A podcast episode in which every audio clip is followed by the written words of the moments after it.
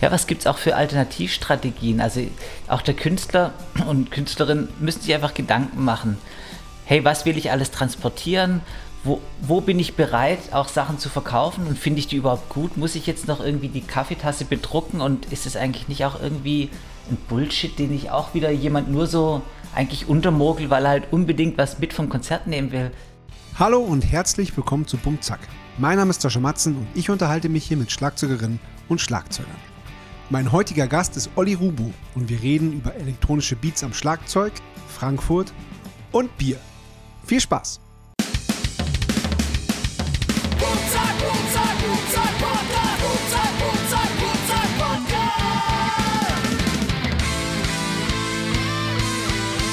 Bum Zack, der Schlagzeuger-Podcast von Sascha Matzen.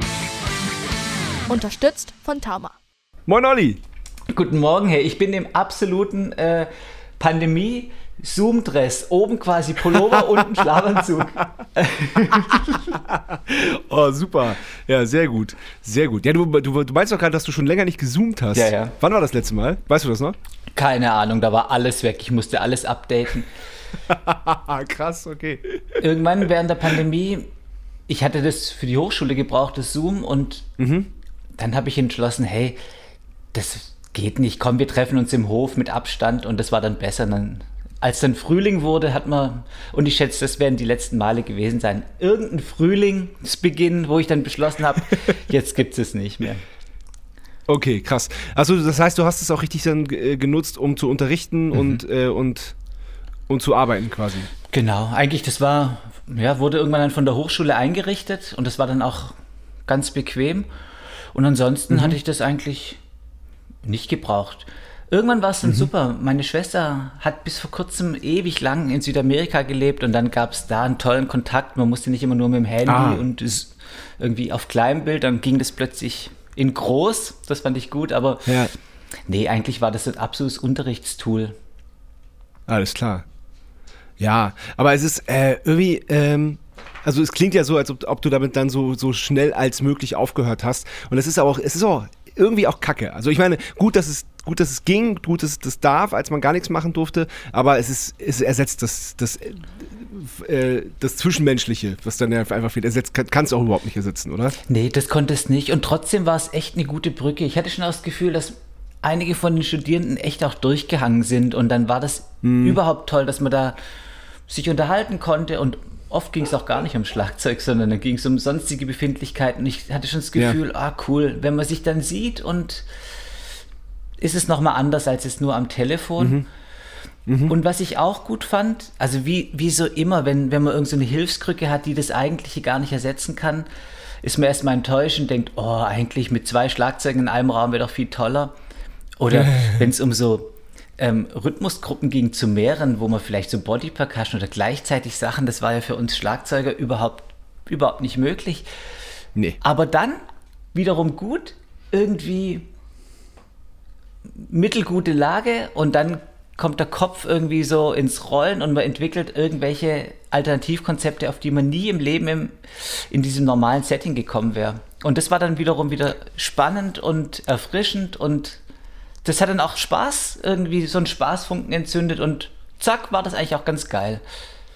Ja, ja, und da sagst du was, der Podcast wäre ja auch nicht entstanden ohne, ohne den ersten Lockdown. Also, oder, oder überhaupt ohne, ohne die, die Pandemie. Deswegen, äh, ja, man muss auch die guten Sachen sehen. Eben, und das gab es ja davor echt.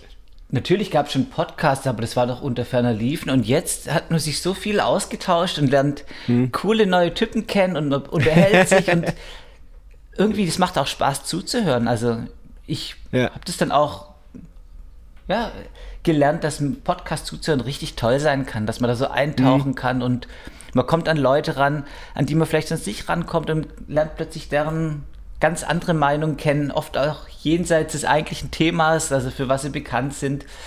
Das fand ich ja. wirklich gut. Ja, cool, schön. Schön, schön, schön. Aber wir fangen wie immer ganz vorne an. Du wurdest geboren am 30. Januar 1972 in Weiblingen. Wo ist das? Weiblingen, das ist irgendwie so 15 Kilometer östlich von, von Stuttgart. Ah, okay. Okay. Du lebst jetzt aber in Frankfurt, genau. oder? Genau. Ich ja. bin jetzt schon, ja, eigentlich 20 Jahre hier in Frankfurt. Wow. das ist lang. Und Ja. davor war ich in Stuttgart. Das war dann die, die nächstgrößere Stadt von uns. Äh, Und da fühle ich mich immer auch noch verbunden, aber jetzt ist es hier das Frankfurt, die Stadt, in der ich tatsächlich am längsten irgendwo überhaupt mal gelebt habe. Und Na, ich habe Frankfurt letztes Jahr erst richtig kennengelernt. Natürlich oft da gespielt und so. Und der, der Bahnhof und das drumherum, das äh, kennt man ja leider, muss man ja sagen, weil das ist wirklich einfach die absolut hässlichste Seite von Frankfurt. Aber dass Frankfurt auch wirklich wunderschön und toll und wahnsinnig entspannt sein kann, das habe ich tatsächlich letztes Jahr erst richtig gelernt. Ja, das ist echt eine Stadt, die muss man entdecken. Bisschen ähnlich auch wie Stuttgart, so für, auf den ersten Blick hässliche Entchen, die man dann einfach, der man die Qualitäten abgewinnen muss, durch aktives Gucken, sich umhören und das ist in Frankfurt immer noch so, dass man immer wieder Sachen und auch so vor allem so Clubs, weil die sind nicht so stark gesät, dass die, muss, die wollen entdeckt werden. Aber das ist ja gut. Ja, und auch das, um, auch das Umland finde ich schön. Also wir, äh, wir sind da so ein bisschen rausgefahren in so, so kleine Vororte, die direkt am Main liegen, mit, so, einem- mit so einem Klostergarten. Und da, da kommt man echt zur Ruhe. Also das, das hätte ich nicht vermutet. Das stimmt. Also auch ganz diese Ränder, die eigentlich noch zur Stadt gehören, Mhm. die werden auch ganz schnell dörflich und dann wird es irgendwann grün. Also das ist ja wirklich ja, keine Großstadt in dem Sinn. Es hat, glaube ich, 600.000 Einwohner, aber Ja. es wird sehr schnell gemütlich. ja, ja, das, das Gefühl hatte ich auch. Genau, aber äh, äh, geboren und aufgewachsen bist du in Weiblingen. Na- ist das so dörflich, wie, wie es sich anhört? Das ist also irgendeine, ich, ich bin tatsächlich in Schorndorf aufgewachsen, das ist dann Ah. nochmal 15 Kilometer, aber manche, also gerade Schlagzeuger kennen das, weil es da lange Zeit ein Drums-Only-Geschäft gab. Das war auch gut. Ah, okay. Nee, das ist so eine typische schwäbische Kleinstadt, 30.000 Einwohner, sehr behütet und dörflich ist es, würde ich es nicht nennen. Man ist auch schon an Ja. diesem Stuttgart-Puls irgendwie dran, aber es gibt eindeutig schon auch sehr dörfliche äh, Mindsets oft. Bei, Ja. aber ich fand's, ich will mich überhaupt nicht beklagen, ich fand's cool. Und vor allem, als dann dieser Drums Ja. Only kam, war die Welt richtig in Ordnung. Wie alt warst du da? Wann kam der? Das war so in den 90ern oder ja. Ja, um die 18, so in der vollen Übephase. Und das war klasse, weil die haben Vollgas gegeben. Es war eh die große Kette, neuer Laden und jede Woche gab es bestimmt ein, zwei Workshops, Clinics mit irgendwelchen coolen Typen. Ach krass. Wow. Und das war eigentlich ein wahnsinnig guter Unterricht. Ich bin da immer hin, habe zugehört und habe Sachen kennengelernt und ja, das war ein richtig ein starker Input und ein Raketenantrieb irgendwie, weil es cool. so ungefragt einem einfach neue Perspektiven wöchentlich eröffnet hat. Hey, dann gibt es noch das und das. Ja. Ja, cool. Aber du, äh, wir, wir müssen noch mal ein bisschen weiter zurück. Du hast äh, mit 10 dein erstes Schlagzeug bekommen. Mhm. Ähm, äh, hast du dir das gewünscht? Wolltest du das haben? Wo, wo, wo kam das her? Ich, kann, ich weiß es gar nicht mehr so genau. Der Wunsch war auf jeden Fall dringend. Ich habe das dann irgendwo mal bei irgendwelchen Besuchen meiner Eltern gab's, hatten die Kinder, gab es da irgendwie ein Schlagzeug und dann hatte ich da gespielt und fand es super. Und ich hatte davor schon mal als Kind auf so einer Demo Schlagzeug gespielt. Ich wurde immer mitgenommen gegen die Atomkraft und dann gab es da so ein sonnengelbes Set und da war ich sechs, das weiß ich noch genau. Und das war plötzlich leer und dann habe ich mich da hingesetzt und, und mitgejammt. Und ich glaube, das war so die Initialzündung. Und ja, dann habe ich mit 10 so ein Remo Practice Kit. Also es waren eigentlich nur Deckel, die echt schlimm Ach. geklungen haben. Und auch keine Fußmaschine, einfach Okay. vier Dinger. Duck, duck, duck, duck. Ach, so ein Ding. Ach, abgefahren. Genau, aber ein Jahr später habe ich dann ein, ein echtes Schlagzeug dann auch gekriegt. Das war, das Ja. war wirklich wow. Ja, ein Lift. Wa- Was war jetzt war das? Das hieß Sonar Champion in Ah, okay. Blau-Metallic. Ich weiß es noch genau. Ja, ja, ja, ja, klar. Das erste Schlagzeug vergisst man nicht, ja, klar. Und ähm, ja, erzähl mal ein bisschen. Dann hast du das Schlagzeug gehabt, dann hattest du wahrscheinlich auch Unterricht, ne? Genau, so klassische Musikschule. Eher Mhm. ein frustrierter Tanzmusiker, der eigentlich schwer hinten drin im Stuhl hing und keine große Motivation versprüht hat. Aber ich habe Noten lesen gelernt. Das ist super. Und irgendwann hatte der sich zurückgezogen und den Unterricht seinem jüngsten und ja, coolsten Spieler übergeben. Und das war ein ganz toller Typ. Der hieß Peter Kumpf, den gibt es nach wie vor. Auch genau in dieser Schorndorfer Musikschule hat dann auch noch ein paar andere coole Trommler, die man heute so kennt, da ausgebildet. Zum Beispiel den Flo König, der bei Crow trommelt. Der kommt aus, Ach, dem, aus der gleichen Stadt. Ja. Und der Peter ja. war Feuer und Flamme und das hat total Spaß gemacht. Der hat mir super Musik vorgespielt, die richtigen Schulen kopiert. So war das ja damals. Mhm. Also das alles ja, zu ja. kaufen war teuer und dann gab es plötzlich ja. mal so einen kopierten Zettel und man hat gemerkt, was es so alles gibt. Vor allem hat der aber, der kam da vom Popkurs in Hamburg und hat so begeistert davon berichtet und mir war irgendwann relativ schnell klar, dass ich genau dahin gehen mhm. wollte, wenn dann irgendwann die Schule und der, der Zivildienst vorbei sind. Und genau da entstand so erstmals auch so ein Plan. Ja, hey, es gibt die Schule, das muss man und dann will ich unbedingt nach Hamburg. Mhm. Und das ist quasi dem Peter zu verdanken, dem Musikschullehrer. Ja, cool. Ja, abgefahren. Ähm, du hast dann äh, Musikabitur gemacht. Wie, wie muss man sich das vorstellen? Wie, was ist das? Naja, zu meiner Zeit, man hatte zwei Leistungskurse. Ja, es war bei mir Englisch und Musik und dann konnte man mit seinem Instrument sozusagen einen Teil dieser Abi-Prüfung bestreiten. Das heißt, es gab natürlich auch mhm. normale Arbeiten und Theorie, aber das Instrument war sozusagen auch gesetzt, war in meinem Fall speziell, weil der Musiklehrer ein Klassiker war, der schon mhm. beim ersten Tag gesagt hat, ja, hey, für mich hört die Musik 1920 auf. Das war also oh klar, Gott. dass da eigentlich kein Bezug zu meiner Art von Musik machen yeah. besteht. Trotzdem war der ein guter Typ, der konnte seine Musik, die er geliebt hat bis 1920 oder 1940, richtig gut vermitteln. Yeah. Und ja, bei dem, ja, meinem Teil hat er, glaube ich, eher, naja, die Augen zugemacht und abgenickt, aber da gab es keinen, da gab es auf jeden Fall kein Gefühl dafür und auch keine mhm. wirkliche Bereitschaft. Aber egal, hey, ich konnte einfach die Zeit nutzen zum Üben und das war dann cool.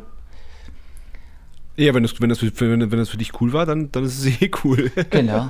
ja, stimmt, weil, weil du wusstest ja auch schon, wie es für dich weitergehen soll. Es ne? war jetzt nicht so, dass du da neue Impulse gebraucht und gesucht hast, sondern dass du einfach das gemacht hast, um dann den nächsten Schritt zu gehen. Ganz genau. Ja. Das heißt, es hat, ja. war eine schöne Vorlage, einfach ja, auch noch mehr Zeit zum Üben zu verbringen. Das hatte dann Sinn für die Schule und aber auch eigentlich für den weiteren Weg. Mhm. Und ähm, Abitur hast du 91 gemacht und den Popkost 93. Genau. Was hast du denn 92 gemacht? Ja, da habe ich Zivildienst gemacht. Das war ja Ach damals so, natürlich, ja klar. Und das war ehrlich ja. gesagt. Wie lange war das damals? Ich glaube anderthalb Jahre und die waren so Boah. gut. Es war in dem Echt? Jugendzentrum. Da sollte ich mich um die Musik kümmern, also so ein bisschen die Anlage betreuen. Die hatten ein Tonstudio, dachte, hey, da bin ich genau richtig. Und dann war das, das so geil. eine Hardcore-Hochburg. Der Laden hieß Villa Roller, war gerade in diesem Weibling, wo ich ja geboren auch wurde. Mhm. Und mhm. da haben alle Bands gespielt. Green Day, Offspring. Nirvana hatte mal abgelehnt, hätten 800 Mark Gage gekostet, kurz vorm Durchbruch. Und da dachte man, hey, jetzt haben wir ja schon so ein paar coole Ami-Bands, die nehmen wir nicht. Und für mich war es vor allem so ein Scheuklappen wegsprengen. Ich bin davor ein absoluter Jazz- und Fusion-Liebhaber gewesen. Für, das, für mich waren die Weckels und Kalajutas die größten und ich hatte, ja, da war da ganz tief drin, aber auch, glaub, ganz schön so weggesperrt und plötzlich mhm. kamen da diese krachigen Bands mit dieser immensen Energie auf so unterschiedliche Art und Weise, manchmal Trommler, die überhaupt keine Technik hatten, aber einfach durch Bock bestochen haben. Die haben einfach gespielt, mhm. als gäbe es keinen Morgen mehr. Und dann gab es so richtig auch ausgecheckte, technisch versierte, tolle Bands. Und halt jede Woche drei Konzerte mit immer zwei, drei Acts. Das war neben dem Drums Only so die nächste Intensivkur in puncto, ja. hey, was gibt's? Ja. Und und dann war das auch noch dein Zivildienst. Also, also wirklich, besser geht's ja nicht. Das ist ja voll. Das war ein absoluter Glückstreffer. Das war wirklich toll. Ja. Also Geil. vor allem, weil ich einfach mit einem Schlag gemerkt habe, hey, die Welt ist so bunt und so toll. Ja, offen sein ist so wichtig. Hey, die Schublade ist absolut nicht sagen, ob das jetzt Fusion oder ja. Punkrock heißt oder Klassik. Hey, egal, einfach mal gucken und checken und eintauchen und es gibt überall wirklich einiges mitzunehmen. Das war die ja. absolut große Lehre dahinter. Und das hat voll schön, voll mhm. gut. Voll schön. Erklärt ja auch deinen, äh, deinen musikalischen Werdegang und was du alles gemacht hast. Das ist ja so unfassbar breit gefächert. ja, immer wieder ausprobieren und dann oft auch feststellen, oh, das ist es, glaub doch nicht. Aber okay, hey, ich bin da mal irgendwie reingegangen und irgendwie, das schärft den Blick und auch also die Möglichkeit, selber so dann irgendwann zu so einem eigenen Sound und zu so einer eigenen Schlagzeugperson zu finden. Aber ausprobieren mhm. ist unbedingt mein Ding. Ja, sowieso. Voll gut. Rein ins kalte Wasser. Sag, wie bist du denn auf diese Jazz und Fusion, äh, ähm, auf den Geschmack gekommen äh, äh dessen? Weil das ist ja eher, eigentlich eher so, ich sage jetzt nicht, dass es so ist, aber es ist so eher so ein bisschen verschrien als, als, als ältere Menschenmusik. Und dass du, äh, oder, oder, oder, ist, oder ist es auch überhaupt, ist, äh, ist das überhaupt Quatsch? Ich, das ist eine gute Frage. Also ich glaube, damals waren es zwei Faktoren. Einmal die Plattensammlung meiner Eltern, da gab es einfach so, mhm. so Jazzrock-Platten und es gab aber auch Santana. Also es gab gute Musik, die sehr groove-basiert war. Mhm. Und dann war es bestimmt, der ausschlaggebende Punkt war die erste Band, irgendwie in der Projektwoche in der Schule entstanden, mit natürlich deutlich älteren äh, Mitspielern aus dem anderen Gymnasium, das das coolere war. Die waren, ich war dann in der achten Klasse oder siebten und die waren mhm. schon vor Abitur und die hatten Bock auf Fusion. Und dann kam das und dann dachte ich, ja, ja klar, das ist es. Und Geil. dann hat man halt so LA und Kram gespielt und für mich war das das Größte, weil die Band war das Größte und dann mhm. war das einfach der Sound. Und dann kommt man natürlich, wie das ja immer ist, mit so positiven Lawinen, ah, von dem einen Artist zum nächsten, ah, der Trommler hat noch da gespielt und plötzlich hat man schon mal seinen ersten Kosmos gefunden, in dem sich es gut aushalten lässt. Stark voll gut. Und das war, das waren Schüler, schülerübergreifende Projekttage, äh, eine, eine schulübergreifende Projekttagewoche oder, oder wie, wie war das? Das ist eine gute ich, Frage. Ich ja, es war eine Projektwoche und unser Gymnasium war sehr konservativ. Da gab es, Musik hatte einen Stellenwert, aber es war eher Chor und Orchester. Da gab es nie eine okay. Schulband und dann war das plötzlich dieses mhm. Projekt. Ich glaube, ich weiß nicht, warum dann die zwei Jungs aus dem anderen Gymnasium mitgemacht haben. Vielleicht gab es gar nicht genug hier bei uns an der Schule. Also es war wirklich eher ein Armutszeugnis und es war dann aber so toll. Danach gab es auch keine Schulband. Das hat noch lange gedauert, bis dann das Gymnasium auch irgendwann gecheckt hat. Hey, wir brauchen auch die andere Art von Musik. Ja, ja, auf jeden Fall. Wie wichtig das ist, ne? Dass das einfach ein bisschen breiter gefächert ist. Unbedingt. Ja. Ja, voll. Voll. Wann fing das denn bei dir an mit der Faszination für elektronische Musik und für elektronische Beats? War das ja, du bist ja, ähm, da darf ich zitieren, du bist die menschliche Schnittstelle von analog und digital, was das Schlagzeugspielen angeht. Das ist, es ist ein wunderschönes Zitat, finde ich, von äh, Helmut, Helmut Hattler. Genau. Hattler? Hattler. Genau, mit dem spiele ich ja seit dem Jahr 2000 und das war zeitweilig seine Ansage, die hat mich eigentlich immer gefreut und dachte, das muss ich mal aufschreiben. Das ist wirklich ein guter Satz und so könnte ich mich auch ja, selber beschreiben. Irgendwo so die Faszination für beides. Aber erstmal musste immer, wie du ja gefragt hast, die Elektronik entdeckt werden.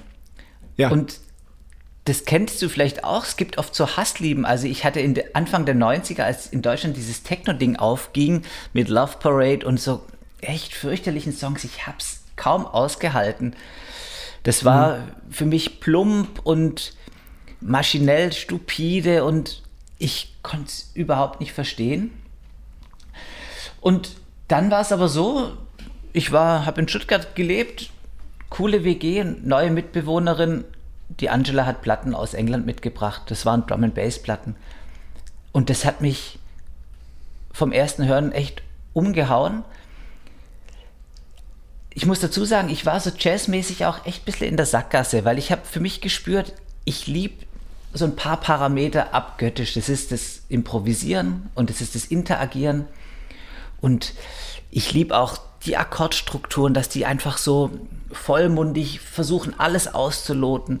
Da gab es ganz viele Sachen, die mir gut gefallen haben. Früher von dieser Fusion-Geschichte muss ich schon zugeben, mir hat auch dieses virtuose Moment gefallen und diese Energie, die durch ja, schnell spielen und auch komplizierte Sachen spielen. Und dennoch habe ich das Gefühl gehabt, nee, der Sound, das ist es nicht unbedingt. Und auch älterer Jazz, mit dem ich mich gern beschäftigt habe, habe ich geliebt zu hören, aber ich war nie der, der Klon, der das auch dann so gut konnte oder auch, ich wollte das auch irgendwie nicht. Und dann kam dieser Sound und ich hatte so viele Parallelen gesehen zwischen Drum and Bass und meinetwegen Bebop, ob das jetzt diese Vertracktheit war, die Geschwindigkeit, aber vor allem auch diese Energie, die hat mich echt geflasht. Und dann habe ich mir natürlich all die, die Platten von ihr, das waren gar nicht so viel, überspielt und angefangen, da mal zu checken, wie, was ist denn das eigentlich für eine rhythmische Grundlage? Das war so ganz anders. So würde nie ein Mensch spielen, auf die Ideen würde nie jemand kommen. Und ja, wie man halt so anfängt, ist was ganz Neues auseinanderzunehmen, bin ich erstmal hingegangen, habe versucht, so die Patterns irgendwie zu checken, dass ich die auch trommeln könnte. Und so kam. Was, heißt, was heißt es genau, die Patterns zu checken? Erklär das mal. Was, was, was, was macht man da? Im Prinzip, eigentlich war mein Ziel, ich würde total gern authentisch mit dieser Platte mitspielen können. Die, aber die Platte, das ist, das ist, das war rein elektronisch. Genau, die war komplett äh, programmiert. Gestaltete Beats. Ja. Einfach ein, ein voller Sound für einen Club. Aber die Beats waren so anders und hm. da konnte man mit Buff Chuck einfach, das war, das war es nicht. Sondern die waren so total verspielt. Die Snares oft gar nicht ja, auf 2 und 4, sondern das habe ich natürlich alles viel später verstanden, eher so James Brown auf Highspeed, klar, es waren einfach hochgepitchte und schneller abgespielte James Brown Samples, die dann aber auch wiederum zerschnitten und anders angeordnet und dadurch gab es bestimmte Art von Beats und habe ich schon gecheckt, ja, manchmal sind die so viertaktig, achttaktig und es gab krasse Fill-Ins, die waren einfach auch nicht über Toms, sondern eher so an anschwellende in der Dynamik und immer schneller werdende Rolls oder irgendwelche krassen tiefen Bassdrums, die fast schon Melodien gespielt haben. Und ich habe festgestellt, hey, da ist so viel noch mehr drin, ganz andere Frequenzen und ein ganz komplett anderer Ansatz.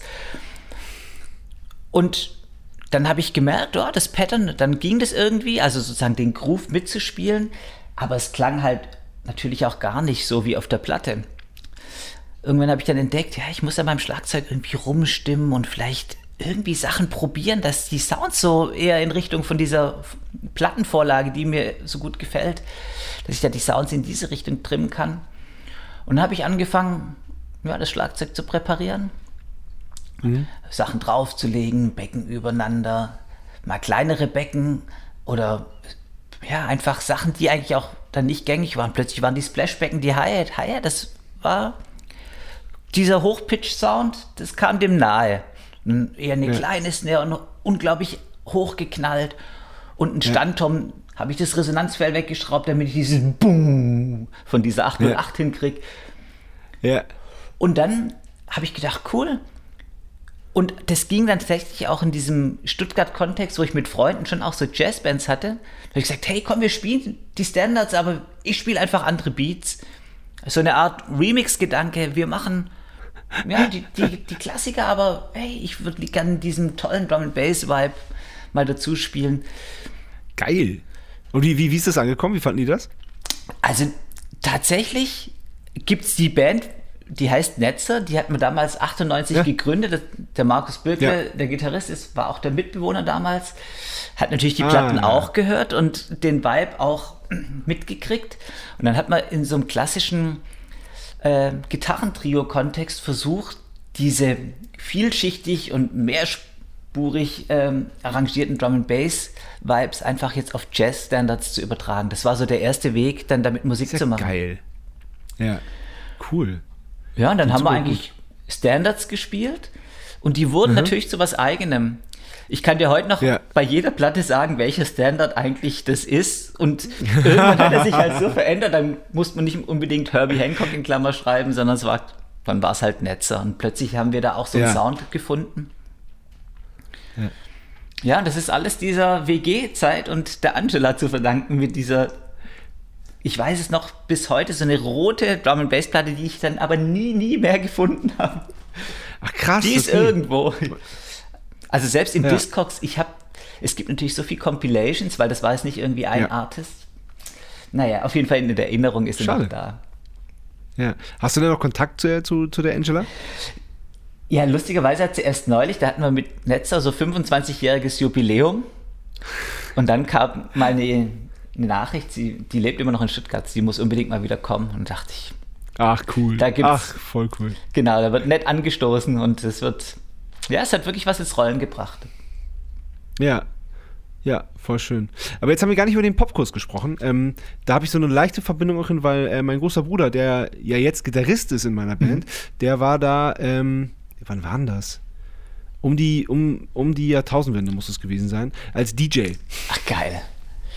Und war der Einzige und war, war da, war da, war da, war da rela- relativ gefragt. Äh, wie hast du das wahrgenommen? Also nochmal, erinnere mich nochmal, das ist ein Kurs, der geht wie zweimal Drei Wochen. Mhm. oder so?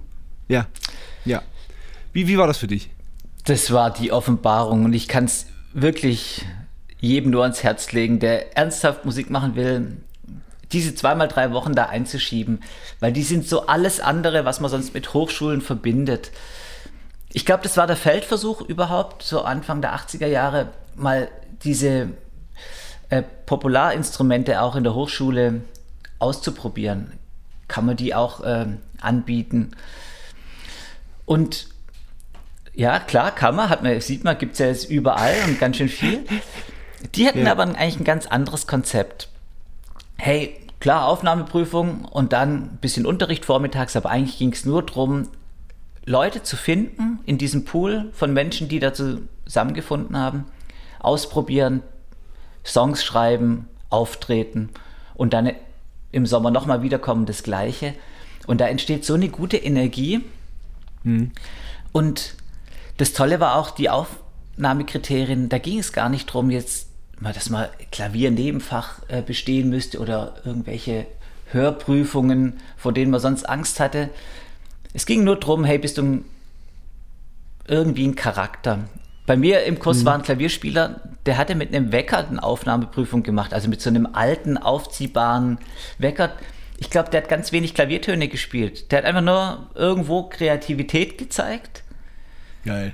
Und das, in der Art gab es wirkliche Freaks dort und die haben das unglaublich bereichert. Einfach auch so dieses nicht schablonhafte nach Schema A Musik machen, sondern hey, man hat ausprobiert und auch ganz schön extrem und sind immer Sachen entstanden und das war Ja. Ja. wirklich klasse. Ja, Na, es, sind, ja auch da richtig, richtig Bands aus dem Kurs entstanden, äh, die es zum Teil ja auch noch gibt und die auch einfach äh, äh, sehr gut und auch, auch sehr erfolgreich waren. Also mal diesen Helden oder Revolverheld zu nennen und, und ja noch viel mehr. Genau, ich glaube, jeder Teilnehmer aus seinem Jahr, also bei mir waren auch wahnsinnig coole Typen, zum Beispiel der Peter Fox, der ist damals, hat sich Mhm. schon irgendwie blau angemalt, quasi nackt auf die Bühne. Das war, war klar, hey, wow, was ist das für ein Typ? Krass. Ja. Es waren, ja, wirklich immer ganz coole Typen und viele sieht man jetzt nach wie vor beim Touren und trifft die. Ja. Also irgendwie haben Ja. die meisten ihr Plätzchen gefunden auch. Also auch, Ja. genau, und wie du sagst, manche sind, haben wirklich auch die Band ihres Lebens da gefunden, die dann einfach da Voll. entstanden und von dort an weitergezogen ist. Ich war damals aber eher noch eher einer der jüngsten und bei mir war dann irgendwie nicht der Plan, gleich in Hamburg zu bleiben. Da war ich, ich bin einfach mit wahnsinnig viel Inspiration im Rucksack wieder nach Hause gegangen und habe dann gewusst, ah, okay, das ist es. Einfach jetzt Ja. gute Leute finden Ja. und spielen. Ja. Wie, wie, und wie, wie, wie ist es dann weitergegangen? Du, du hast dann zweimal die drei Wochen gehabt, warst voller Inspiration und Bock. Und ähm, was, was kam dann? Du, dann habe ich, ich wollte schon eigentlich vielleicht auch Jazz studieren, da sind also die Hochschulen Okay. dann aufgepoppt, aber da war ich mal krank bei einer Aufnahmeprüfung, das, da ging das nicht. Und dann dachte ich, ich gucke mir mal die, die Uni in Tübingen so an und habe mich für drei Fächer eingeschrieben, die mich interessieren. Und nach zwei Wochen war klar, Welche waren das? das war neue deutsche Literatur, Psychologie und empirische Kulturwissenschaften. Und das war Was ist die denn empirische Kult- Kulturwissenschaften? Was ist denn das? Ah, da hat man einfach im Prinzip versucht, Phänomene zu erklären. Da gab es einen ganz coolen Typ, der hieß Hermann Bausinger. Der war so ein Charaktertyp und der hat mich irgendwie angesprochen. Ich habe da dann einen Kurs gemacht, da ging es um den anderen Blick, den Regisseurin, Regisseurinnen beim Film haben. Da wurden dann 20 Kinofilme angeguckt und auseinandergenommen. Ja, worin unterscheidet sich jetzt sozusagen der Frauenblick hinter der Kamera? Ah, das klingt aber interessant. Das war klingt total gut. spannend und da war auch ganz viel möglich. Aber ich habe, das war auch der einzige Kurs, den ich bis zu Ende durchgezogen habe. Die anderen habe ich nach zwei Wochen gecancelt, weil ich gemerkt habe, wenn ich da noch eine Minute länger bleibe, habe ich nie wieder Lust zu lesen oder die nehmen mir wirklich den Spaß und die Leidenschaft, die ich bestimmt für all die Fächer hätte auch empfinden können. Ja, das äh, kann ich total gut nach, nachempfinden. Mein Bruder, also der, der andere Bruder, der Sänger in meiner Mhm. Band, der hat äh, auch versucht, neue deutsche Literatur zu studieren und hat, glaube ich, noch nicht mal zwei Wochen durchgehalten, weil er gesagt hat, es, es, es nimmt ihm total die Lust am Lesen und vor allem am Schreiben. Genau. Aber das, auch das ist ja eine super Erkenntnis. Dann saß ich dann in diesem Tübingen und habe mich dann in der Mensa mit meinen Schulfreunden getroffen. Und dann war relativ klar, hey, ich muss auch dieses Tübingen, das war mir viel zu, zu eng, ganz schnell verlassen und studieren. Ja, das habe ich mal gesehen, aber das ist es überhaupt nicht. Okay. Okay. Und dann äh, von Tübingen ab nach Stuttgart, oder wie? Dann nach Stuttgart und auch gerade mit diesem Markus, Gitarrenfreund, mit dem ich immer noch bestens befreundet und, und bin und viel gemacht habe. Schön. in dessen Band, da ging, da habe ich dann den Platz gefunden als Schlagzeuger. Und dann wurde eine, eine Platte aufgenommen, Bassist ist aber ausgestiegen und es kam jemand von außen dazu, der ziemlich gut im Geschäft war und der hat mich direkt mitgenommen. Der hat dann gesagt, hey Olli, ich habe so eine Band, so ein, so ein Jazz-Trio, drei Frauen, die singen. Man spielt Konzerte und gut bezahlte Galas. Man hat sehr viel so wirklich in, in coolen Kulturclubs gespielt. Und von dem Tag an konnte ich sofort davon leben. Weil es war. Ach, super, Alter, sehr. Und das war Mega. irre. Und da damit war alles, äh, ja, zack, direkt, ja, Tübingen weg und es gibt tatsächlich einen Gig, von dem man leben kann. Und dann, ab da war ich Musiker und das war dann, ja, Anfang 94. Krass. Ja, mit Anfang 20. Ist ja mega gut. Echt, ja, aber das weißt du ja auch und wirst bestimmt auch jetzt ganz oft in den Gesprächen gehört haben, man kann viel wollen und man kann auch sich für viele Sachen einsetzen und dann gibt es immer einfach den Zufall und es gibt Ja. glückliche Momente, Happy Man trifft den richtigen Menschen, Genau. man, man geht die, man geht die. Stell dir mal vor, du wärst nicht krank gewesen bei der, bei der, bei der, äh, bei der, bei der Jazz-Uni Genau. und äh, hätte, hätte Jazz studiert, dann wäre das alles nicht passiert. Definitiv nicht, genau. Ja, ja. Und ich hatte schon immer auch noch vor und dachte, oh, ey, ich gehe nach New York und gehe aufs Drummers Collective, weil ich habe natürlich gehört, da waren die ganzen Helden meiner Fusion-Vergangenheit, die waren dann da plötzlich Ja. leer. Dann bin ich auch mal hingeflogen, einfach so als Touri und habe mir das angeguckt und dachte, ja, das könnte doch mal was sein. Aber letztlich hat es die Zeit einfach auch gar nicht ergeben. Und dann dachte ich, ja, auch nicht schlimm, ist doch eigentlich toll. Ich mache doch eigentlich genau das, was ich immer wollte. Also ich ja. lebe als spielender Trommler und klasse. Voll, voll gut.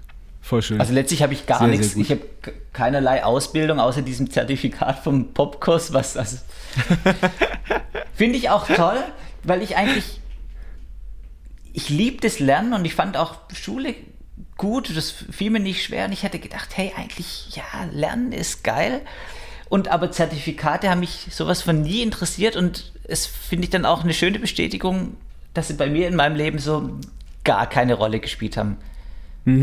Ja, ist cool. Naja, und es, äh, ich frage dann immer die, die, die Schlagzeuger, die dann äh, Jazz studiert haben, die, die hier bei mir sogar sagen, und, was bist du dann? Was hast du dann? Ja, dann habe ich dieses Zertifikat, dass ich jetzt, äh, keine Ahnung, diplomierter Jazz-Schlagzeuger bin. Aber gebraucht habe ich das nie. So, das ist, es kommt immer, es kommt immer dann, ja, habe hab ich aber nie gebraucht. So, hm. Ja. Aber das ist ja auch irgendwie völlig einleuchtend. Also ich finde es jetzt selber, ich unterrichte seit ein paar Jahren in der Hochschule, immer mhm. den ganz schlimmen Part und das spüre ich körperlich, da macht, das macht mir was aus, wenn man eine Note geben muss. Wenn ich mhm. denke, hey, natürlich, man kann immer was dazu sagen und ich finde Input auch wichtig und das kann dann derjenige dann annehmen oder auch nicht. Aber benoten und vergleichen, das ist mir so zuwider, also dieses Kompetitive und hm. ja, weil das eigentlich nichts aussagt. Hey, das war in der Schule schon wirklich schlimm. Auch die Arten von Noten haben so gar nichts ausgesagt. Die sagen vielleicht aus, ob man einer gewissen Anforderung, die sehr, sehr eng formuliert ist, irgendwie genügt oder nicht. Aber es hat keinerlei Relevanz. Und voll. Ja, jetzt finde ich, dass da an der Hochschule, was ich toll finde, ist, dass man natürlich mit jungen Typen sich auseinandersetzt und einfach hofft, dass da, dass man denen nur gute Sachen mitgeben kann, dass die so eine tolle Generation werden an vielleicht Lehrern oder Spielern und ihrerseits wieder was weitergeben können.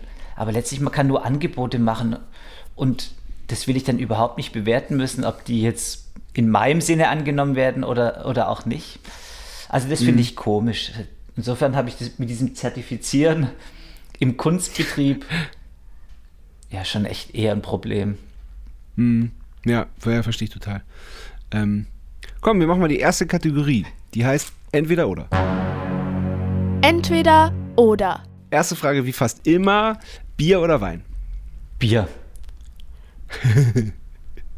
Aber ich liebe auch Bier. hey, und ich habe erst mit 36 angefangen, Bier zu trinken. Also. Wirklich? Ja. Ach, lustig. Ich, Vorher einfach kein Bock, oder wie? Nee, das war so eine eigentlich Schutzhaltung. Ich war als mhm. Zwölfjähriger in krassen Übungsräumen unterwegs und ich dachte, oh, das ist so toll mit der Musik, aber die Typen, die da so in den Ecken drin hängen, das hat mir echt Angst gemacht. Die waren einfach mhm. stoned oder betrunken. Mhm. Und da habe ich gedacht, hey, Musik machen ja, aber ich muss da ein bisschen aufpassen. Ich glaube, ich. Und dann war das so ein Selbstschutz, der mich auch die ganze Teenie-Zeit, ich habe dann keinen Alkohol getrunken, es war auch überhaupt kein Problem zu sagen, nö, ich nicht. Das war anscheinend so klar, dass da auch niemand rumgemacht hat, was ja sonst mhm. oft in diesen Zeiten dann oft ein Thema sein könnte. Hey, sag mal, du mehr, mhm. was ist denn los? Ja, ja, genau. Und dann hat es mir auch nicht so richtig geschmeckt. Und dann irgendwann in Asien habe ich mal so ein Bier getrunken zu so einem scharfen Essen und in meinem Mund gab es eine unglaubliche Explosion und im Kopf dann auch. Und dann dachte ich, wow. Und dann habe ich noch ein Buch gelesen von so einem Koch, das mich umgehauen hat, der mir gezeigt hat, hey, du musst alles ausprobieren, vor allem wenn es von guter Qualität ist. Der beschreibt so, mhm. wie er als Kind vom Onkel mit aufs Meer genommen wurde und der ist Fischer und der macht eine frische Auster auf ich habe eine absolute Fischphobie. Aber der beschreibt es so toll und seitdem probiere ich alles. Mhm. Und genau, das hat halt eine Weile gebraucht. Also Bier erst so ja, 36. Klar, sehr, lustig. ja, sehr gut. Entschuldigung. Currywurst oder Döner? Oh, Döner. Ja? Ja, einen guten Döner. Gibt es guten Döner in Frankfurt? Ja, gibt es guten in Frankfurt? Ehrlich gesagt, gerade habe ich keinen. Mhm. Es gibt eine gute Currywurst tatsächlich, so eine ganz scharfe, die habe ich auch total gemocht. Das war dann auch hier so ein Trendsetter mit irgendwie zig Schärfegraden und gutem hausgemachten Brot und alles von guter Qualität. Tatsächlich in Frankfurt würde ich Currywurst vorziehen. Aber so die, eine, eine tolle Döner-Tradition finde ich einfach ein, auch ein schmuckes Kunstwerk. Dagegen ja äh, kommt die Currywurst mit dem Rot und bisschen fleckigen Gelb nicht an. ja, das stimmt. Stimmt. Ja, hast du schön gesagt. Beatles oder Stones? Beatles. Punkt. Ganz schwere Frage, weil ich bin auch Beatles, wahrscheinlich ähnlich wie beim Bier ich fand das immer gar nicht so gut. Ich mhm. kannte die Songs, die liefen auch, die Platten gab es bei uns auch. Ja, irgendwie schon gut. Aber eigentlich not my cup of tea.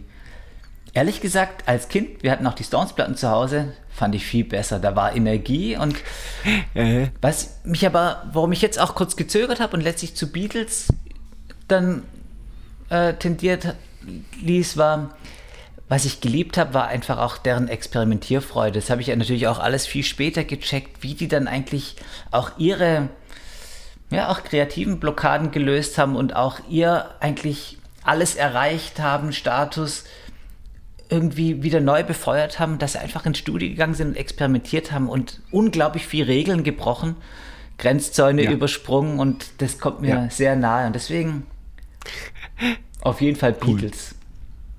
hast du diesen Get Back-Film gesehen von Peter Jackson? Ist gut?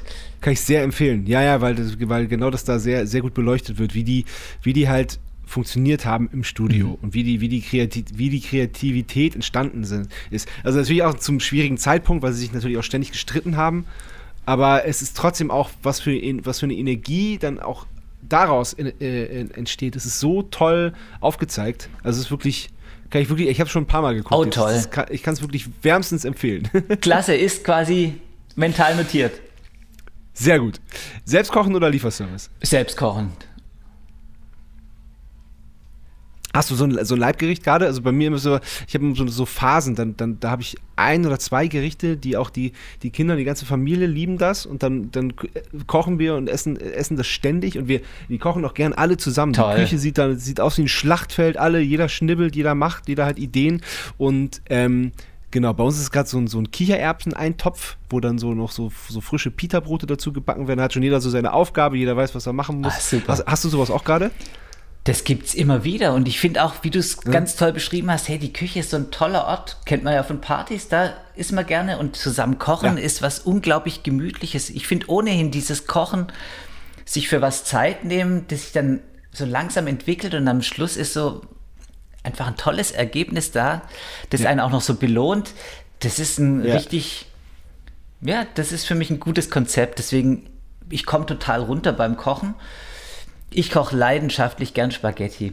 In, also ich koche hier fast alles. Ich bin, das ist absolut mein Part. Äh, Immer schon. Äh, Oft, oh, schon, schon wieder Spaghetti. Ja, ein bisschen anders.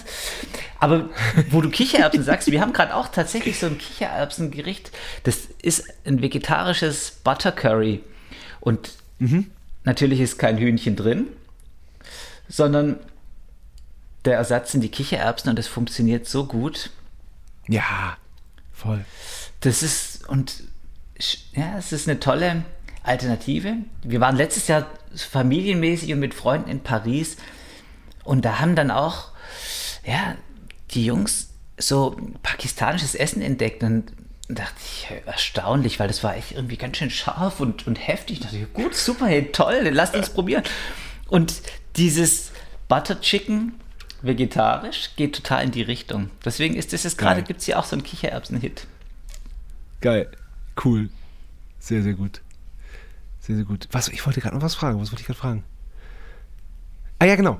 Ähm, wie, wie wählst du die Musik aus beim Kochen? Ist, das, ist dir das wichtig oder, ähm, oder, äh, oder hat das dann sogar was mit dem Gericht zu tun? Ähm, oder, ist, oder läuft da irgendwas nebenbei? Ey, das ist toll, mit dem Gericht zu tun. Das gibt's viel zu selten. Das muss man mal wieder reaktivieren. Ey, bei mir läuft unglaublich gern Reggae oder auch so Dub-Sachen und dann muss man eh ordentlich laut machen. Bei uns ist die Wohnung relativ offen. Wir wohnen unterm Dach. Es gibt wenig Zimmer und die Küche ist so um, in einem L ums Eck von, vom Wohnzimmer, wo auch die Anlage steht. Und dann so ich kann dir sagen, die, die letzten Male lief immer Rhythm and Sound, also so eine Art elektronischer Dub mit elektronischen Beats, aber dann unglaublich warme Reggae-Vibes und also das ist, finde ich, super zum Kochen. Ja. Ich finde aber auch Ja, Punkrock gut, ehrlich gesagt, zum Kochen. Ich koche auch voll gerne zu Punkrock, wirklich. Das erinnert mich einfach an, an coole Tourneen, wo meistens die Köche, ey, da hat's immer gescheppert in den Küchen und das finde ich Ach, gut. geil, Aus oder? irgendwie so kleinen Transistorboxen.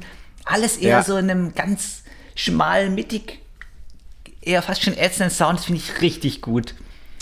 ja. Ja, aber ich, ich habe es genau vor Augen und ich hab, weiß auch genau, wie es riecht in solchen Küchen. Das ist immer geil. Ja.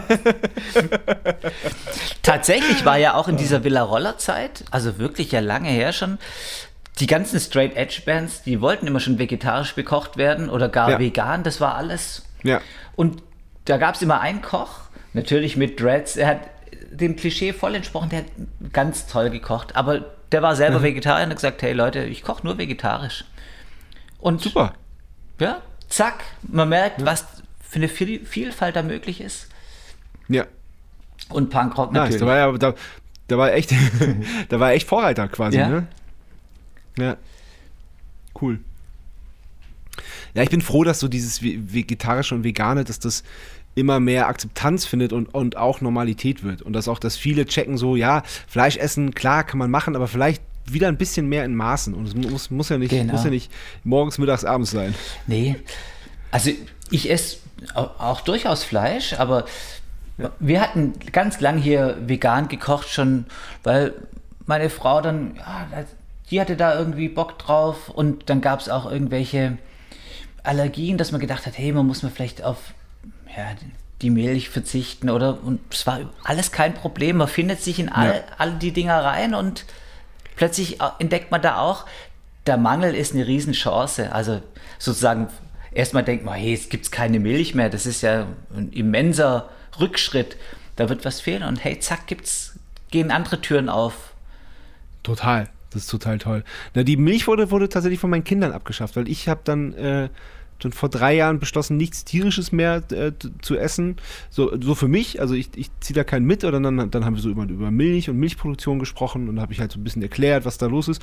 Und dann haben die mich völlig entgeistert angeguckt, warum, warum haben wir noch Milch? Dann lass uns doch mal, lass uns doch mal die Milch weglassen. So, Super. Dann, ja, klar, können, können, wir gerne probieren. Und seitdem, äh, ja, sind wir milchfrei. cool. Ja, fand ich auch cool. Das ist toll bei Kindern ohnehin. Also die treffen dann so schnell den Nagel auf den Kopf. Ja, ey, total. Was uns Erwachsenen dann, da gibt es immer so viel Umwege und so ein Lavieren, ah nee, man könnte doch. Und die sagen, ist doch klar, guck mal, den Tieren geht es nicht gut. Das macht irgendwie keinen Sinn, dass die da in so künstliche, komische Zustände versetzt werden, damit die jetzt ja. Milch geben oder ihre Eier legen. Und, und das wollen wir dann nicht. Und klar, beschließt das Kind und sagt, sieht sofort, da ist eine große Unstimmigkeit. Ja. Und wir reden Total. uns viele Sachen natürlich schön. Ja. Yeah. Und zack hat man es wieder nicht geändert. ja, stimmt leider. Einsame Insel oder Innenstadt? Einsame Insel. Ja? Aber wirklich einsam. Also ganz allein, ja, eine Weile auf jeden Fall. Ich, ich liebe tatsächlich die Inseln. Ich liebe auch, ja. sich mal abzukapseln. Wenn es mir ja. schlecht geht, schlafe ich im Schlafsack und der ist bis oben hin zu. Ich ja, liebe dann manchmal die Abschottung, da komme ich, kann ich unglaublich Kräfte sammeln. Es ist natürlich kein mhm. Dauerzustand. Hey, ich bin natürlich auch ein harmoniebedürftiger Mensch, der die Gesellschaft braucht. Und ich finde natürlich auch eine Innenstadt toll. Dann denke ich an eine Großstadt und denke an Clubs und an Trubel. Aber Genau, den gibt es ja im Alltag sonst eigentlich so viel. Insofern finde ich dieses Inselhafte einfach auch sich gemütlich zurückziehen. Ich fand auch den Anfang von der Pandemie toll, hey, so als Familie plötzlich mal so abgekapselt von all dem. Man durfte vieles nicht, man war hier und so verordnet und es war spitzenmäßig. Mhm. Bestimmt nicht auf Dauer, ja, aber es war ja, ja. wirklich das kann einen ganz schön erden, finde ich. Und mhm. ja, neue Sachen natürlich können dann auch wieder viel besser passieren, wenn man da einfach mal so zur Ruhe ja. kommt und einfach mal ja, sich diesem vielen, diesen dauerhaften Eindrücken, die permanent auf einen einprasseln, einfach so ein bisschen entzieht. Ist gut, wenn man das kann. Ich glaube, dass ganz viele das gar nicht mehr können, dass das verlernt wird, weil, weil, weil immer alles vollgeballert ist. Ja, man hat, ich glaube, ganz viel hat immer auch mit Ängsten zu tun der Menschen, dass man dann in mhm. dem Fall Angst, was zu verpassen. Und mhm. eigentlich ist es eher. Oder Angst vom Alleinsein, haben auch ganz, ja, ganz, ganz viele. Genau. Ja. ja. Genau, wie gesagt, wenn man sich nicht da dauerhaft dafür entscheiden muss, ist es, finde ich, ein, auch ein absoluter Jungbrunnen, der einen mhm. unglaublich ja, die Sinne wieder schärfen kann, irgendwie den äh, Festplattenspeicher mal aufräumen und defragmentiert, da sind die Sachen einfach viel klarer. ja, stimmt. Schön. Vinyl oder Stream? Stream. Aber gibt es äh, bei, bei der Anlage im Wohnzimmer, ist da ein Plattenspieler angeschlossen? Leider nicht. Hey, das ist eine ganz tolle Anlage von meinem Opa. Der war Musikprofessor und der hat so eine alte oh. 60er Jahre Klein- und Hummelanlage oh. damals Geil. aufgeschwätzt gekriegt. Und die klingt ja. unglaublich toll, weil die hat Riesenboxen und klingt ganz warm. Die färbt unglaublich. Ja. Da gab es auch einen Plattenspieler. Den hat aber meine Cousine, weil ich habe habe so oftmals so Minimalismus-Tendenzen. Ich habe irgendwann mal alle Platten weggegeben ja. und dann damit auch nicht wieder angefangen. Dabei, ich okay. liebe es total. Ich liebe auch tatsächlich Vinyl. Finde ich, es macht so viel mehr Spaß als CD oder Stream. Nicht ja. unbedingt, weil ich dann immer das Gefühl habe, es klingt auch besser, sondern weil ich mich einfach so aktiv für was entscheide und ich auch weiß, nach 20 Minuten muss ich hingehen und das Ding umdrehen. ja. Das heißt, eigentlich dieses Vinyl hören finde ich mega und eine Vinylsammlung finde ich, ja, wäre ein super Ziel, aber ich will kein Sammler sein, vor allem will ich nicht so viel Platz zustellen. Insofern finde ich Stream natürlich jetzt wahnsinnig kompakt. Äh, es wiegt ja gar nichts. Aber was der eigentliche Grund ist, ich finde es wirklich Wahnsinn, dass fast das komplette Weltwissen an Musik da mit einem Klick verfügbar ist. Ja, ich weiß nicht, ja, ja. wie viel Geld ich für CDs ausgegeben habe, um an irgendwelche Sachen, die mich interessiert haben, wo ich forschen wollte, musste man teuer über Japan bestellen. Es hat mich arm gemacht und nachher war, waren zwei Nummern gut und der Rest war oh, üble Füllmaterialgeschichten, die mir gar keinen Spaß gemacht haben. Egal. Jetzt geht alles, man findet alles. Mhm. Und das finde ich schon äh, wirklich beeindruckend. Also natürlich finde ich auch viele Sachen beeindruckend blöd an diesem ganzen Stream-Apparat. Ja, es ist natürlich umwelttechnisch auch gar nicht so grün. Im Gegenteil, das ist, kann mhm. nicht immer streamen, es kostet einfach ganz schön viel Energie.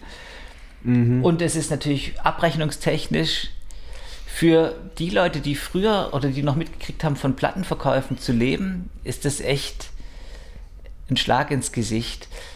Mhm. Das heißt, auch da muss irgendwie, müssen noch bessere Bedingungen geschaffen werden. Aber die Idee an sich, dass man so leicht für relativ wenig Geld oder gar umsonst, das finde ich schon wieder fast ein bisschen schwierig. So eine bisschen ja. eine Hürde fände ich schon ganz gut. Ja. Einfach damit auch der Wert dahinter gesehen wird. Aber das finde ich schon unglaublich. Das war das, wovor ja. ich, wovon ich immer geträumt habe. An alles ich, äh, Unser damaliger Manager hat, uns erzählt, ich glaube, was, wann waren das? 2009 oder so, meinte, ja, er war jetzt irgendwie in, in, in Schweden auf so einer Konferenz und da wurde irgendwie dies, das vorgestellt, dass man Musik halt äh, streamt. Und wir so, ja wie, wie funktioniert denn das? Ja, du, du, du, du, äh, du hörst Musik dann äh, übers Handy. Und so, aha, und was ist mit der CD, was macht man mit der? Die kannst du ja nicht ins Handy Super. stecken. Also wir, wir wollten es wir wollten's nicht, oder das war glaube ich noch früher, 2007, 2008 war das. Wir, wir wollten es aber auch irgendwie nicht verstehen. Das war irgendwie so, hä, das ist doch, ist doch totaler Quatsch, das wertet doch die Musik kolossal ab. Wir haben uns auch relativ lang dagegen noch gesperrt, dass unsere Musik auf Spotify ist, oder zumindest dann erst ein bisschen später, nachdem die rausgekommen ist, weil wir echt so dieses Gefühl hatten, das wird absolut äh, entwertet oder abgewertet, die Musik. Aber ähm, ganz so kann man es natürlich auch nicht sehen. Also ganz so ist es natürlich, ist, ist natürlich auch, ja, du, du, du sagst auch völlig zu Recht, so die, die Abrechnung ist, ist, muss besser werden, vor allem ist sie so undurchsichtig. Es fließen ja Gelder, aber von, vom Großteil der Gelder weiß man gar nicht genau wohin oder man weiß, dass sie in die, in die drei großen Verlage fließen, die es gibt, aber wie das wieder der Aufteilungsschlüssel ist, das weiß einfach keiner. Genau. Und das ist, das ist halt auch Kacke. Da muss, da muss einfach Klarheit her. Absolut. Also da ist ja, klar, aber hey, das ist ja ganz oft so, finde ich, mit neuen Entwicklungen und wenn auch mit Veränderungen, die eintreten, da ist nicht immer alles Gold. Und mhm. das heißt, man muss dann einfach natürlich schon auch laut werden, wenn man jetzt sich zum Beispiel als Künstler da benachteiligt fühlt und auch drauf pochen, hey, also das ist jetzt nicht nur zum Geld machen für einen kleinen Teil der Musikindustrie jetzt interessant, sondern ja. da muss schon vollmundig auf alle geguckt werden und dann könnte das auch wirklich, ja, dann ist es die Zukunft bestimmt. Also das Rad zurückdrehen kann man nicht. Bestimmt werden auch sich andere Strukturen wieder auch hocharbeiten. Also es gibt ja immer auch dann Alternativen und auch das finde ich gut. Ich finde auch klasse, wenn manche Künstler sich dem komplett versperren und sagen, nee, das möchte ich gar nicht, sondern ich will, dass sich der User einfach entscheidet und dann soll er über meine Webseite oder über ein anderes Format einfach Kontakt aufnehmen und auch dafür einen bestimmten Betrag bezahlen. Mhm. Ich glaube, auch da wird ganz schnell immer wieder mit der Angst gespielt, dass dann, ja, dann sagen, sagen einem die Plattenfirmen oder die Verlage, hey, ihr müsst da drauf, weil da werdet ja. ihr entdeckt und sonst geht alles in den Bach runter. Und Absolut, genau, ja. auch da hat man das Gefühl, man verpasst wieder den Anschluss. Wobei, wenn ein Künstler überhaupt nirgends auf keiner der gestreamten oder streambaren Plattformen inklusive YouTube zu finden ist, dann müssen die, die Liebhaber des Sounds einfach gucken, wo kriege ich es dann her. Voll, ja. Und werden es bestimmt Voll. auch machen. Ja, die Liebhaber ja, aber eben dann nur die Lieb, also nur in Anführungszeichen die Liebhaber. genau. Und aber ich finde, da sind wir an einem echt guten Punkt, dass wir, wenn man ehrlich ist, natürlich auch dann immer noch drauf bauen, naja, und zufällig nimmt man jemand mit, was ich toll fände, oder man entdeckt ein neues Publikum. Aber auch, es gibt auch immer noch diesen anderen Gedanken, der, finde ich, durch die Plattenfirmen schon auch präsent war, dass man oft auch Leute übertölpelt hat. Wie, man hat Platten einfach dann mhm. rausgehauen und da war der Hit drauf und es war einfach acht weitere Tracks waren Füllmaterial. Und dafür hat man mhm. dann 15 Euro bezahlt. Und das fand ich dann eigentlich auch unfair. Und dann konnte man irgendwann gar nicht mehr so richtig die Sachen anhören. Und plötzlich war das halt auch, dann ging es dann überhaupt nicht mehr um die Musik, um das, was eigentlich jetzt der Fan und oder der, der Connoisseur geliebt hat, sondern es ging eigentlich wirklich um, ja, kapitalistische Ansätze und, und Marktwirtschaft Absolut. und ja, immer mehr und, und, immer schneller hinterher und die Qualität ist gar nicht so wichtig. Das heißt, auch da, finde ich, kann man schon auch so manche Strukturen überdenken. Und mhm. dass es auch gar nicht immer nur darum geht zu wachsen und das Publikum muss immer größer werden hey, wenn man ein gewisses Publikum, Publikum hat und das funktioniert, dann finde ich das völlig in Ordnung. Mhm. Und ja, steht einfach immer so über einem und es wird oft, werden die Sachen gar nicht so hinterfragt, warum muss man eigentlich immer wachsen und na, schwierig. Also das ist natürlich ein... Ja.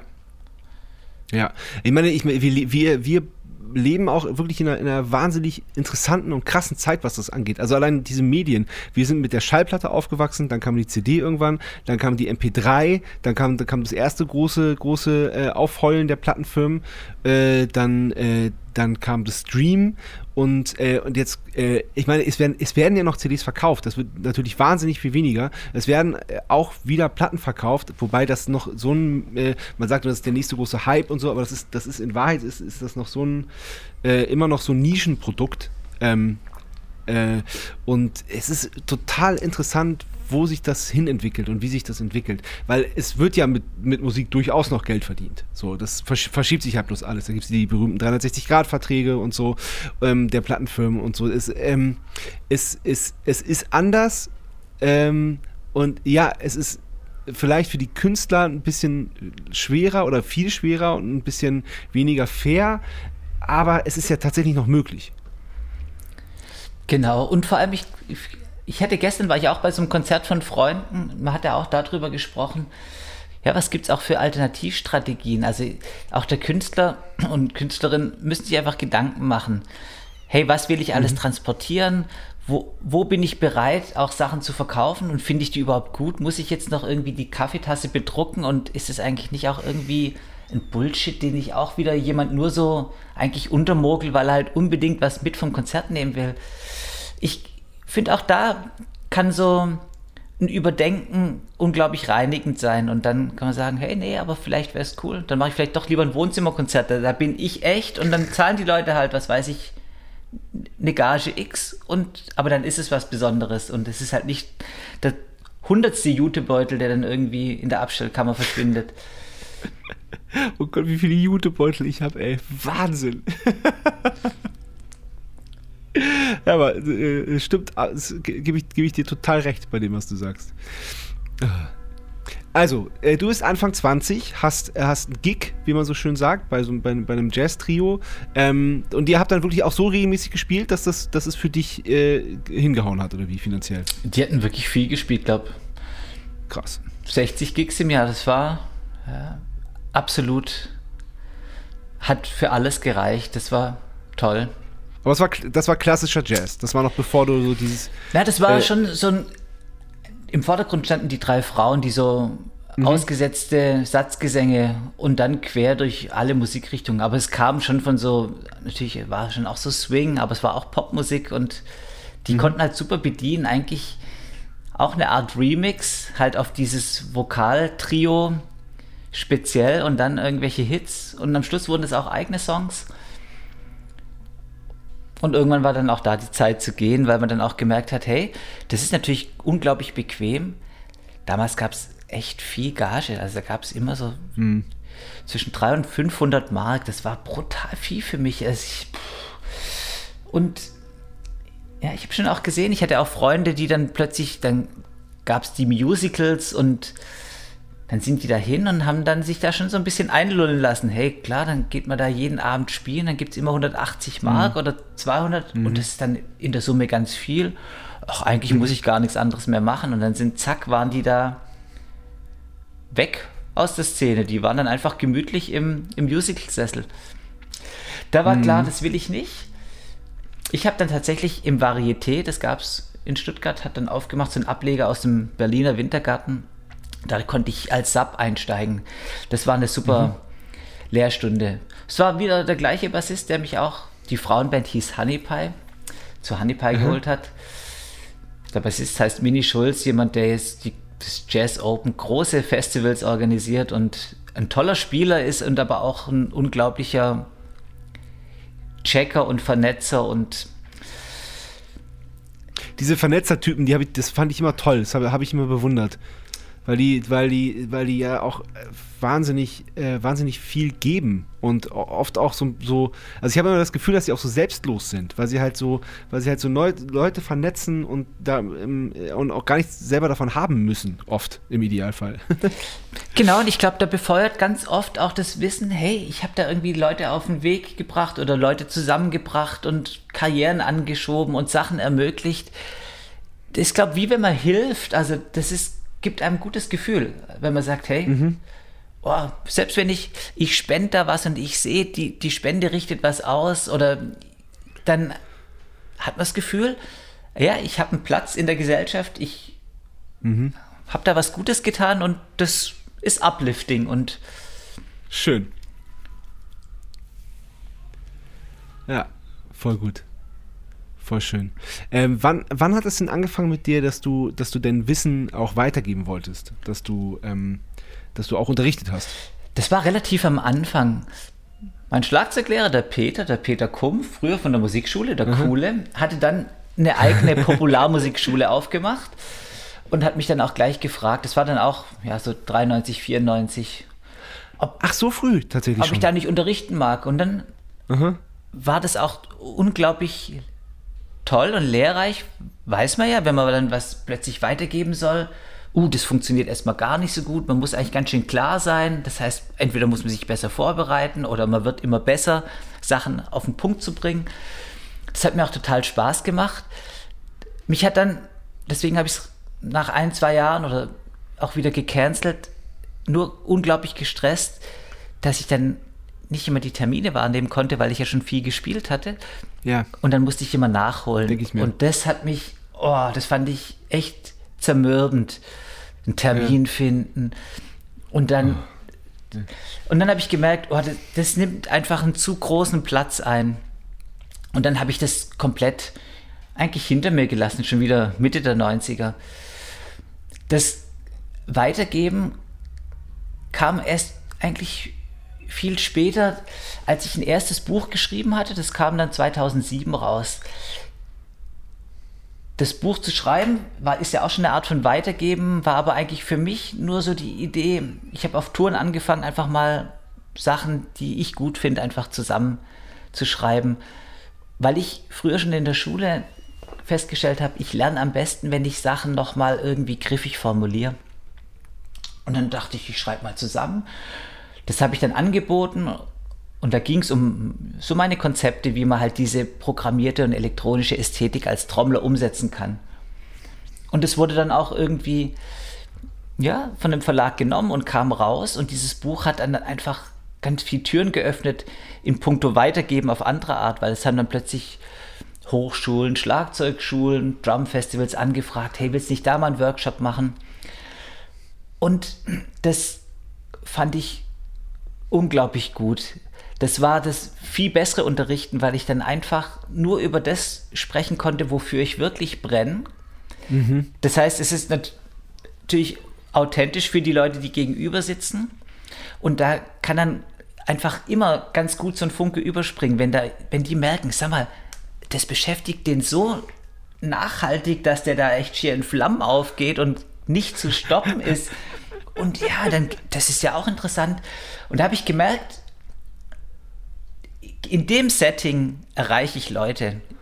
Ich brenne für was und das Feuer und der Funke springt über. Ich kann da beim Gegenüber was bewegen oder anstoßen. Also es ist auch wieder dieses, was auf den Weg bringen. Und ja, so hat sich das dann schon immer mehr etabliert, dass dieses Weitergeben was Tolles ist. Ich hatte auch, bevor das Buch rauskam, schon einen Blog angefangen, mhm. weil ich gemerkt habe, Mist, das Buch war abgegeben und es hat sich ziemlich lang gezogen, bis es gedruckt war. Dachte, hey, aber die Welt dreht sich weiter und ich merke jetzt schon, ich habe da in dem Buch, in dem Manuskript ist da ein Fehler und da hat sich schon wieder was überholt. Das kann ich so nicht stehen lassen. Da ist ein mhm. Buch irgendwie, naja, dann irgendwie auch antiquiert. Ich brauche noch diesen Blog mhm. nebenbei, wo ich Sachen zurechtrücken kann oder neue Erkenntnisse zu dem einen Thema oder dem anderen angesprochenen noch hinzufügen. Und dann gab es den Blog, der eigentlich wirklich nur für das erste Buch gedacht war. Aber ich habe gemerkt, hey, mir tut es ja so gut, meine Sachen so zusammenzufassen. Und letztlich ist es dann eigentlich so, eigentlich wie eine Art musikalisches Tagebuch geworden. Relativ schnell habe ich eigentlich all die Sachen, die mich interessieren, mit denen ich mich beschäftige, alles reingeschrieben. Alles erklärt. Also wirklich, da gibt es keine Geheimnisse wie früher bei den DJs, die vielleicht noch die Plattenlabels weggekratzt haben, damit ja keiner sieht, welches Sample da jetzt gescratcht oder aufgelegt wurde. Sondern ich habe gemerkt, ja. hey, das tut total gut, auch Sachen rauszuhauen, auch in so eine eher mhm. unbekannte Welt gegenüber. Ich weiß ja gar nicht, wer liest denn das? Interessiert es jemand? Egal, einfach da ist es. Wenn es jemand interessiert, da kannst du es nachlesen. Und dann kam der Punkt, dass es ganz viel Rückmeldung gab. Und ich dachte, wow, jetzt schließt sich so der Kreis zum wirklich tollen. Ich gebe alles raus und ich kriege aber auch ganz schön viel in Retour. Leute, die sagen, hey, kennst du die Platte? Du sagst mir, kennst du den, den Get Back-Film, zack, wird es irgendwo wieder eingebaut werden. Mhm. Und mhm. ich habe das Gefühl, mein Wissen, das war quasi Uni auf einem ganz anderen Level, weil es war nur sozusagen in meiner Lieblingsblase, in meinem mir ja, selbst äh, ausgesuchten Terrain und plötzlich kriege ich die ganzen Infos, die ich mit mühsam zusammensammle, aber auch von Gleichgesinnten einfach noch unglaublich viel dazu. Und das ist natürlich da auch alles reingeflossen und somit ist da dann über die Jahre jetzt, den Blog gibt es seit 2006, ein unglaubliches, äh, ja, ein Wissensberg eigentlich mhm. angeschwollen, ja. an dem ich mich immer wieder bediene, auch wenn ich, weil so ein Blog hat eine ziemlich gute Suchfunktion und man findet die Sachen dann ganz gut. Ja. Na, du hast ja mittlerweile über 6000 Beiträge, oder? Ja, es sind bald so viel, genau, so knapp davor. Und das ist, also natürlich ist nicht jeder Be Beitrag Gold wert. Manchmal ist es vielleicht nur ein Satz oder eine Weiterleitung. Mhm. Und aber ja, es ist ganz schön viel.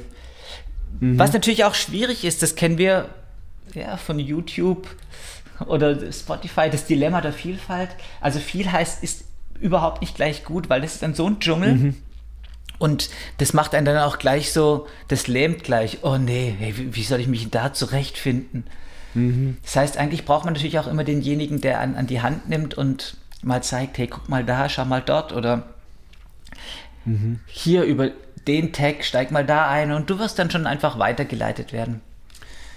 Ist das auch der Grund, warum du dein neues Buch so gemacht hast? Weil das ist ja mhm. quasi mhm. ähm, so die, das, was du aus deinem Blog, also wenn ich es richtig verstanden habe, ist, dann, dann, dann ist so dein, dein Blog nochmal in Buchform kurz zusammengefasst. Oder so die, eine Art Destillat. Die Sachen, am, genau. Ja, genau, so ein bisschen. Ja. Ganz genau.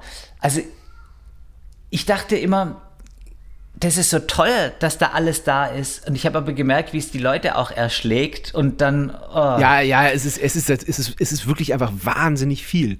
Ja, auf jeden Fall. Genau, und natürlich ist es vor allem für mich persönlich die Datenbank, in der ich dann immer wieder suchen kann, weil ich oft auch so Beiträge mit skurrilen Bildern oder Texten verbinde, dadurch finde ich die wieder. Also oftmals mhm. was, was es vielleicht gar nicht unbedingt mit dem Thema an sich sofort verbindet, sondern es ist einfach so eine Art Assoziationsanker und die kann ich mir gut mhm. merken. Ich finde mich sehr gut zurecht, aber jemand Fremdes, das ist eine Aufgabe.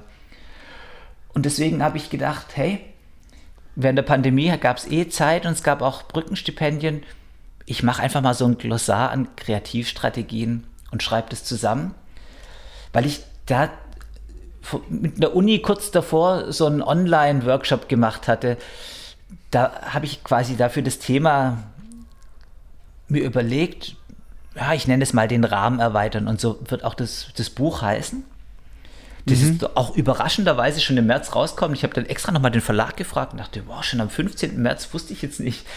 Also, ja, weil letztes, wie gesagt, das erste Buch hat wahnsinnig lang gedauert und jetzt äh, Digitalprint, wir sind, es geht raketenartig. Geil. Und dann dachte ich, hey, das, das ist ein gut. schönes Bild und den Rahmen erweitern, da kann man ganz viel eigentlich auch an Positiven sagen. Und man kann auch wirklich positiv die Leute abholen. Da geht es mir mhm. immer darum, dass ich da nicht irgendwie jetzt ein Monster-Link Link vorspiele und die dann eher stressend das Gefühl vermitteln, ey, da komme ich eh nicht hin, sondern ich versuche eigentlich die, die Trommler und Trommlerin da abzuholen, wo sie gerade sind. Das heißt, dass jeder, egal welche Levels, da einsteigen kann mit den Sachen, die er im Gepäck hat.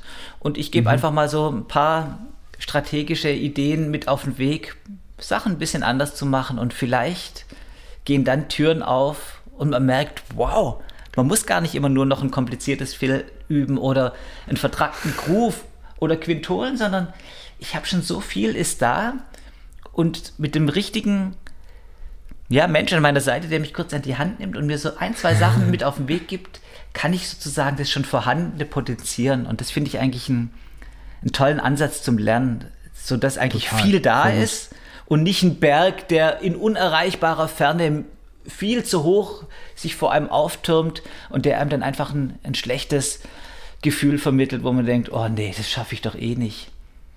Mhm. Mhm. Voll. Finde ich sehr gut, finde ich sehr gut.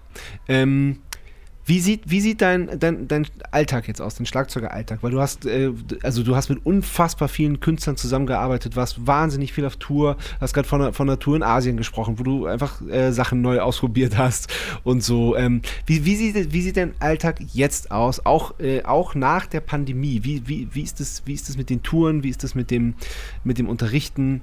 Ähm, mach mal so einen kleinen Abriss darüber. Also tatsächlich habe ich mich schon vor langem dazu entschieden, ganz kompromisslos nur die Sachen zu machen, auf die ich Bock habe. Das heißt, sehr, sehr es gibt ein paar Bands, die sind einfach fest. Und da gibt es dann auch bestimmte Tourzeiträume. Also mit dem Helmut Hattler spielt man immer den Oktober. Mit Defes, ja, weil man da auch immer international gespielt hat mhm. und spielt. Ja, da ist es so das ganze Jahr über möglich, aber da ist jetzt eigentlich unser großer Markt war immer eigentlich Russland und die Ukraine oder einfach mm. die komplette mm. ehemalige Sowjetunion. Hat sich natürlich durch den Krieg jetzt auch einiges verändert. Das heißt, da ist dann irgendwie auch deutlich weniger. Und mhm. drumherum packe ich einfach immer noch Sachen, ja, Anfragen, die so anstehen. Und wenn es passt, mache ich es total gern. Ich will natürlich auch immer wieder neue Sachen machen, weil die auch irgendwie ein, ein frisch halten. Ja. Und eigentlich das Unterrichten, das macht mir Spaß, habe ich aber auch wirklich einen Tag gelegt, einen Dienstag und ein kleines Zeitfenster, weil alles andere, merke ich, tut mir nicht gut. Also da Achso, mehr, mehr machst du gar nee, nicht? Nee, ich bin ein ganz einfacher Dozent. Das ist so die unterste Stufe. Da darf man maximal acht Wochenstunden. Und auch das ist mir ah, schon fast zu viel. Okay. Ah, verstehe. Ich unterrichte okay. von elf bis vier. Ja. Und also das, oh, das ist, klingt, das klingt entspannt. Das ist gemütlich. Das heißt, eigentlich habe ich gar nicht ich habe auch nicht den Anspruch, wahnsinnig viel Geld zu verdienen. Lieber die Sachen, die ich machen will, mit Bock und mit Energie. Das heißt, weil du den Tag und auch so das Setting wissen willst, ich schlafe unglaublich gerne und schlafe auch gerne lange aus. Ich lese gern bis tief in die Nacht und ja, dann, wenn der liebe Gott sozusagen mich weckt, geht es halt mal äh, an die Kaffeemaschine und dann lese ich erstmal Zeitung und höre Musik.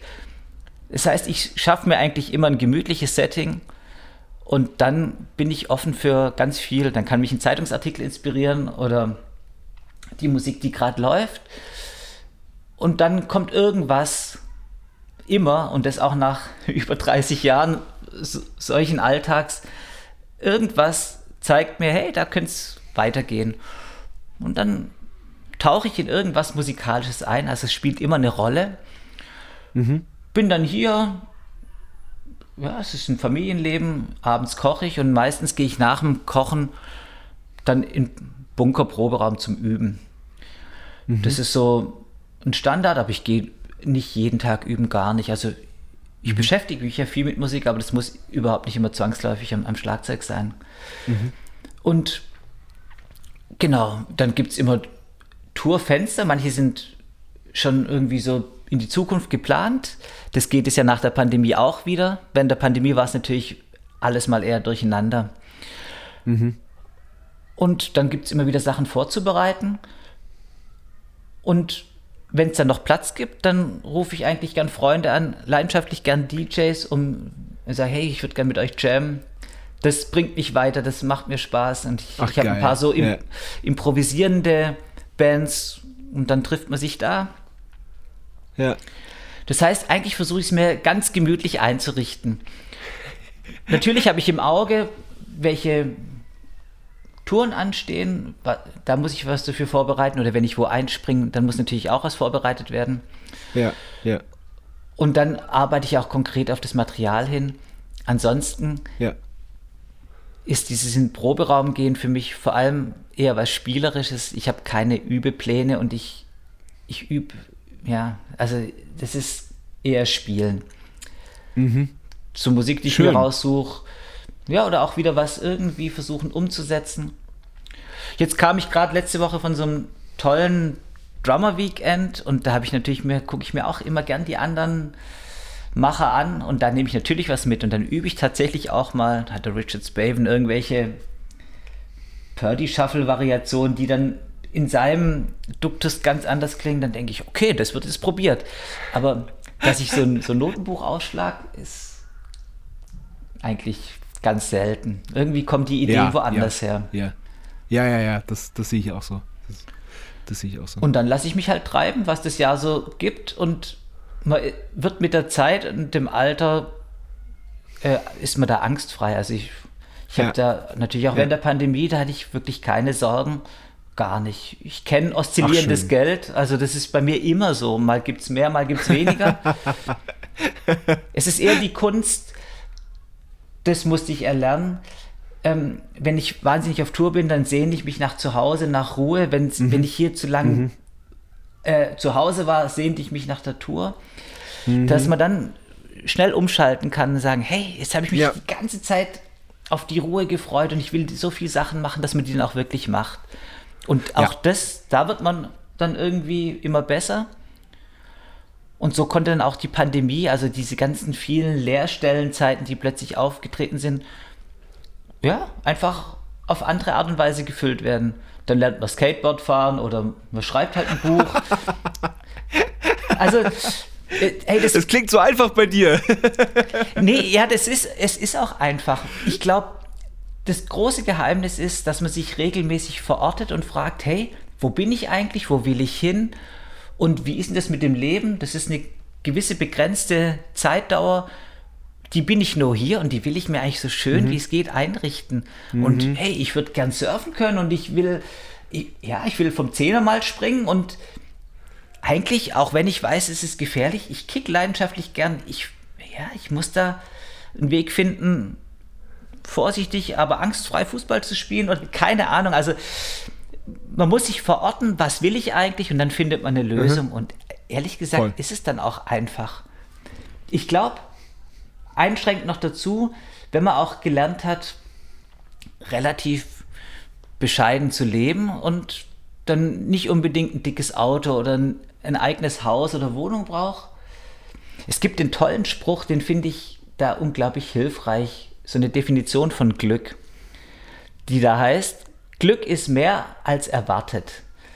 Sprich, wenn ich meine Erwartungshaltung einfach relativ unten habe, dann bin ich offen und dann kann es auch diesen Sprung geben. Hey, es ist mehr, als ich eigentlich erwartet habe und das gibt einem gutes Gefühl. Und insofern finde ich diese, ja, so eine bescheidene, minimale Grundlage eigentlich auch ganz toll, um dann, ja, auch ganz schön viele Höhen erleben zu können. Voll. Äh, super gut und ich finde, das war ein richtig, richtig schönes Schlusswort. Äh, vielen Dank, Olli. Das war ein ganz, ganz tolles Gespräch. Fand ich habe da viel mitgenommen. Hey, ich fand es auch total gemütlich. Und ehrlich gesagt, wäre ich jetzt am liebsten bei dir in Wien und würde gern mit dir vor die Tür gehen. Und jetzt noch einen schönen Kaffee? Ja, ey, super. Der, ey, der Ofen ist an. Der Hund hat vorhin gebellt. Man hat, man hat sie eh gehört. Ich muss jetzt eh noch eine kleine Runde drehen. Lass dir es gut gehen. Du auch. Tschüss. Bis bald. Bis bald. Ciao. Das war Bum Zack. Bis zum nächsten Mal.